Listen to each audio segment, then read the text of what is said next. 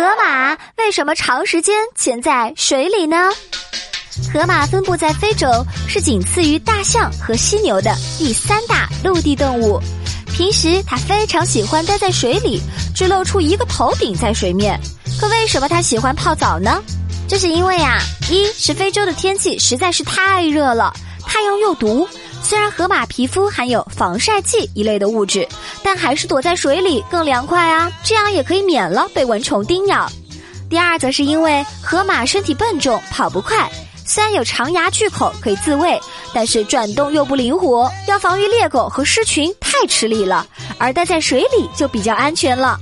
如果想上岸吃草解馋，还是在晚上偷偷跑上去吃才更好吧。